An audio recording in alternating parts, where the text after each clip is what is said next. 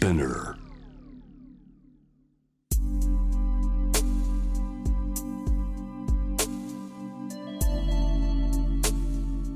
眠らない街六本木。高層ビルの一室に現れる深夜の保健室。重たいドアの向こう側。ここでは誰もが飾らない言葉で語り始める。心の声を聞き出す。特別な聴診器を持って迎えるのは酒と涙と哀愁をこよなく愛するイラストレーターの田中美咲。恋仕事家族。そして性のこと。一人一人で違う。体と心のカルテ。J-WAVE ミッドナイトチャイム。ようこそ深夜の保健室へ。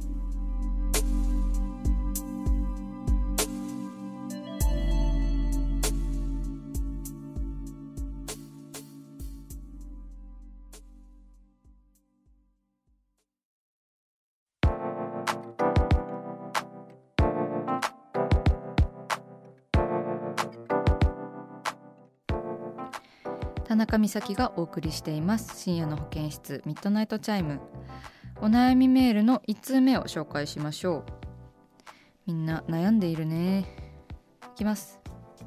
ラジオネームくまの名前はアーリーさん。21歳女性福岡県の方です。いつも通学の時などに聞かせていただいています。心が穏やかになる BGM と美咲さんの声がとても好きです。ありがとうございます。私は付き合って2年半になる彼氏がいるのですが彼とする行為がとても大好きで本当に気持ちいいです。でも一度も行ったことがありません。あら。本当に気持ちいいのに行ったことがないので彼からは本当に気持ちいいの？と疑われる始末です。どうしたら生きやすくなるのでしょうか？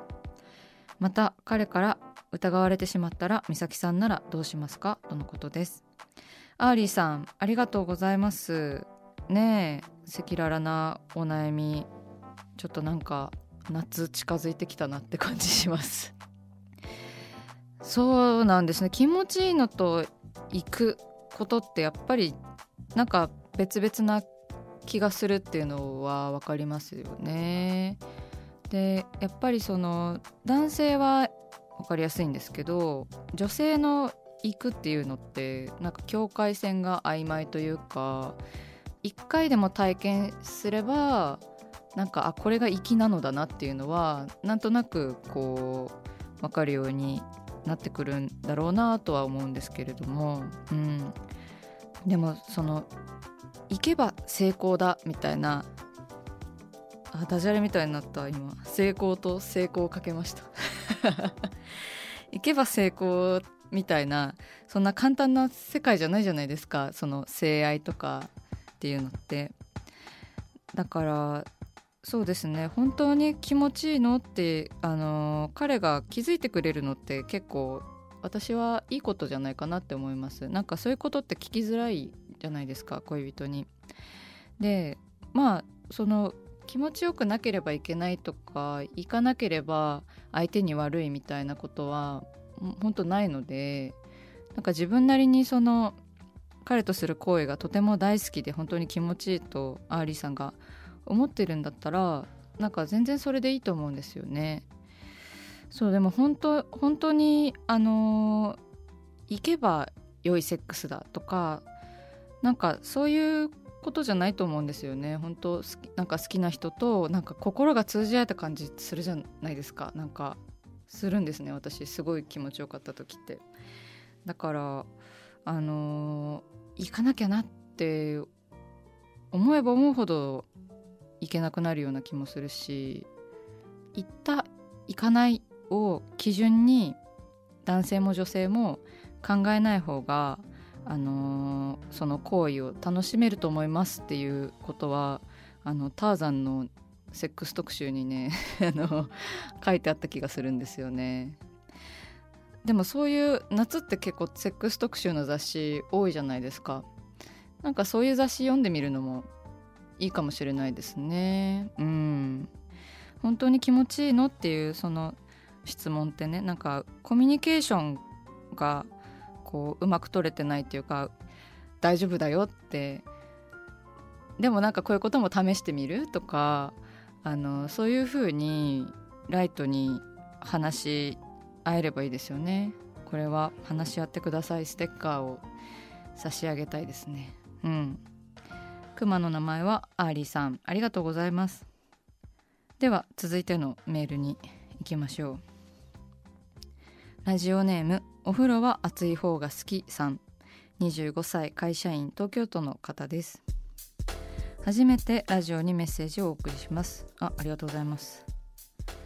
田中さんの描くカップルの絵が好きで絵のようなカップルになりたいと思っています。あこれたまに言われます。なんか美咲さんのカップルの絵憧れますとか。やっぱりカップルの絵なんか評判いいというかやっぱりいいねが多い気がする。最近カップルの絵あんまり描いてないんですけど。皆さんのためにカップルの絵またいっぱい描いていこうかな、えー、続きますね。私には4年ほど気になっている人がいてその人と会うのは半年に1回。電話は月1回ほどで体の関係もあります。相手は私のことを好きと言ってくれますがセフレ以上恋人未満のような関係です。彼は結婚は誰ともしないと言っています。私は将来誰かと結婚したいし家庭が欲しいと思っています。この恋は諦めた方がいいのでしょうか？とのことです、えー、お風呂は熱い方が好きさん。ありがとうございますお便り。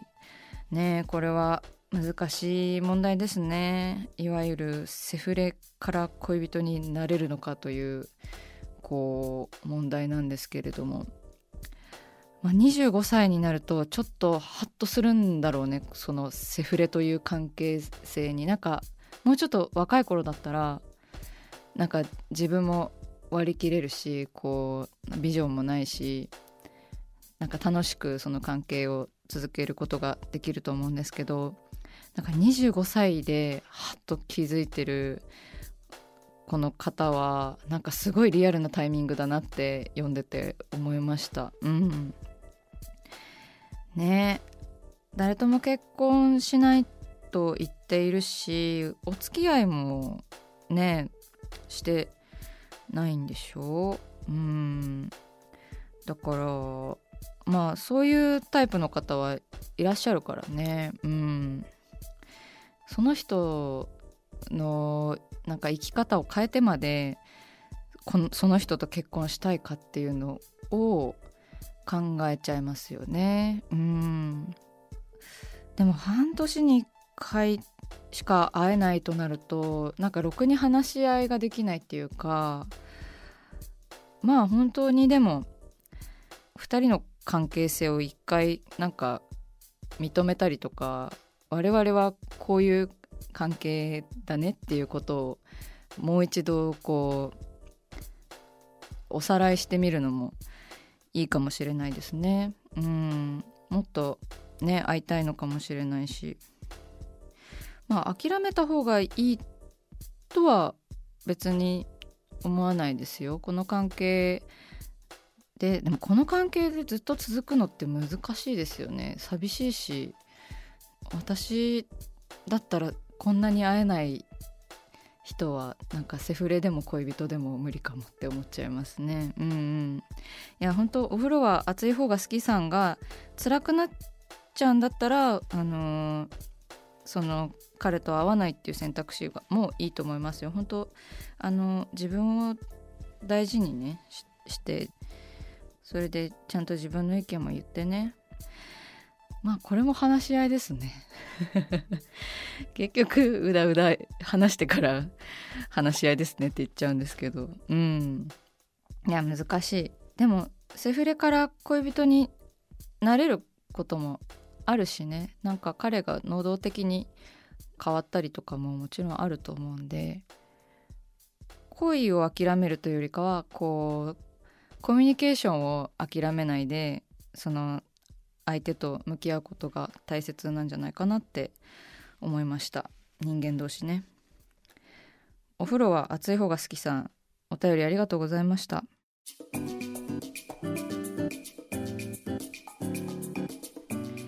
さあ始まりました。田中美咲の六畳一間。大勢の目に触れたものから人知れずこっそり楽しまれたものまで、えーイラストレーター田中美咲の作品を作者自ら紹介します今夜もこの時間は番組スタッフと一緒にお送りしますよろしくお願いしますはい、よろしくお願いします。えー、それでは田中美咲先生、今夜の一枚は？小説現代官能小説特集はいはい。そうなんです。あ来ましたね。来ました。えっ、と7月号ですね。小説現代の。でもうすでにあの6月22日に発売されている、えー小説現代の官能特集の表紙を私が担当いたしました。はい。はい。伝統的ななんか雑誌の表紙に載れるっていうの本当に嬉しいですね、あうん、小説現代の表紙は初めて。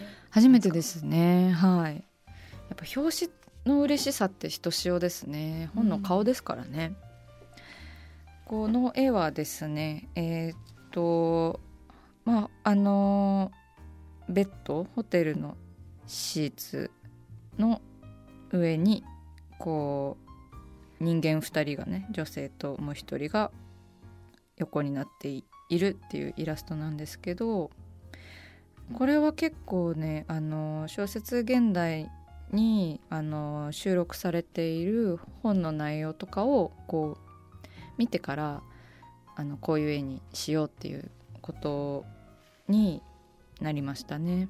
はいまあそのネオ官能小説特集ということであの若い作家さんとかがね結構あの寄稿されていてそれでまあなんかそのネオ官能小説ということなので男女の恋愛に限らないし、うん。男女の性愛に限らないしなんか SF の要素が入っていたりなんかミステリーっぽい要素が入っていたりとかしてそうなんんです。でまあそなおかつその昔から活躍されているあの伝統的な官能小説の作家さんも入っていたりとかしてかなりその読み応えのある特集になっているんですけどまずですねこのイラストにある2人は、まあ、ラブホテルらしきこうなんか枕がね2つ並んでいてこう白いつるっとしたうんあのラブホテル独特のなんか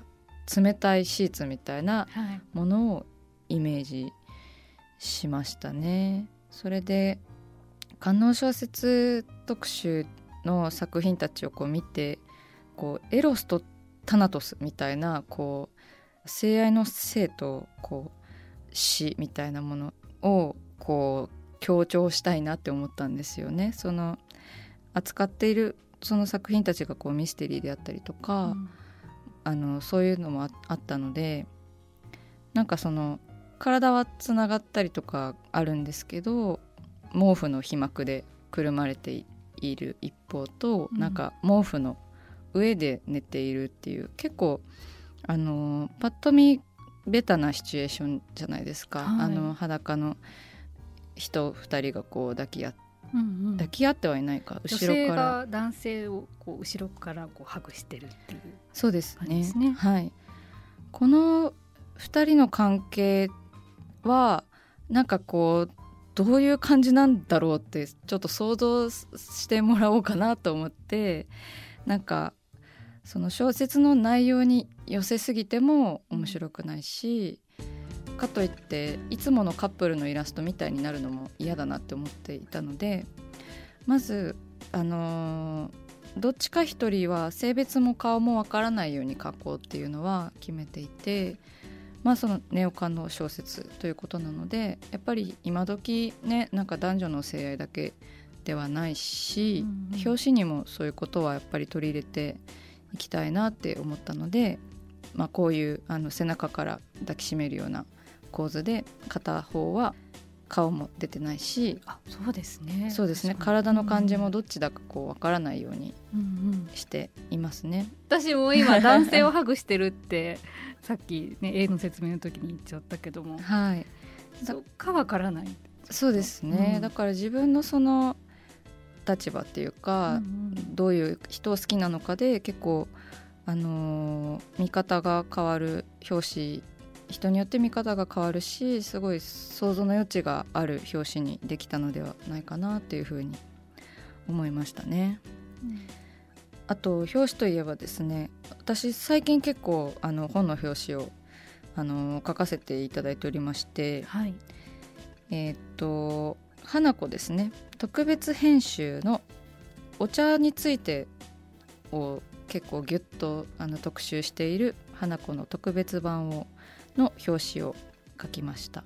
生からお茶まで。ねえ。ねえ。幅広く。幅広く。あのこちらも美咲さんのインスタの方にもね、はい。載ってますね。そうですね。はい、なんか今回台湾茶が結構特集で組まれている本だったので台湾茶でお願いします。ここちらのお仕事は結構指定をいただいてあの台湾茶のあの茶器うん。は結構おちょこなんか日本酒のおちょこぐらい小さくてあとはこう桃まんじゅうをお茶菓子ではい。食べたりとかね結構台湾っぽい要素を入れつつ書きましたね。やっぱり花子もなんか現代を意識して書いてほしいっていうのは言われました。あまりこうトラディショナルすぎず今風のうんあのイラストでお願いしますってことだったんですけど結構今風を描くの難しくて、うん。本当なんかイラストレーターとしてこう今を読み取れないのどうなんだろうって思うんですけどあの私の趣味が結構ねレトロ趣味というか、はい。古いものが本当好きなタイプなのでそこはちょっと苦労しましたけどなんか本の表紙をよくやる時期みたいなのがすごい私あってそうドドドって本のお話が来るんですよね。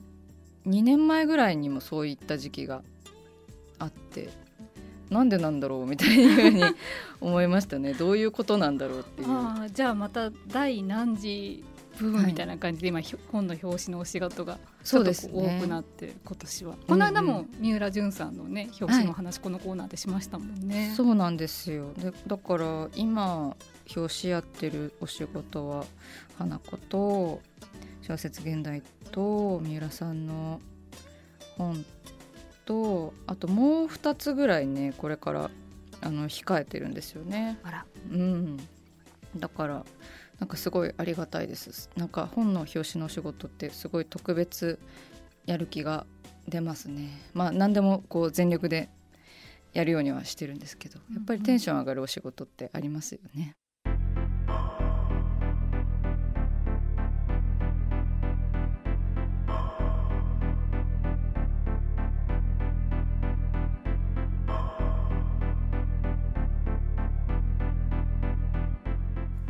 真夜中だから話せる。体のこと心のこと。 J-WAVE Midnight Chime。公式サイトとインスタグラムは24時間オープンしています。あなたの悩み番組へのメッセージお寄せください。来週もイラストレーターの田中美咲が深夜の保健室でお待ちしています。キャリコン編集長通信仕事と人生の話をゆるゆるとパワードバイミモレ。このポッドキャストではミモレ編集長の河原咲子が時には一人で時にはゲストをお招きしキャリアコンサルタントの資格を生かして仕事と人生そして職業キャリアだけじゃないライフキャリアの話を誰にでも分かりやすくゆるゆるとお話します。毎週金曜日に新しいエピソードを配信中です。ぜひ一度聞いてみてください。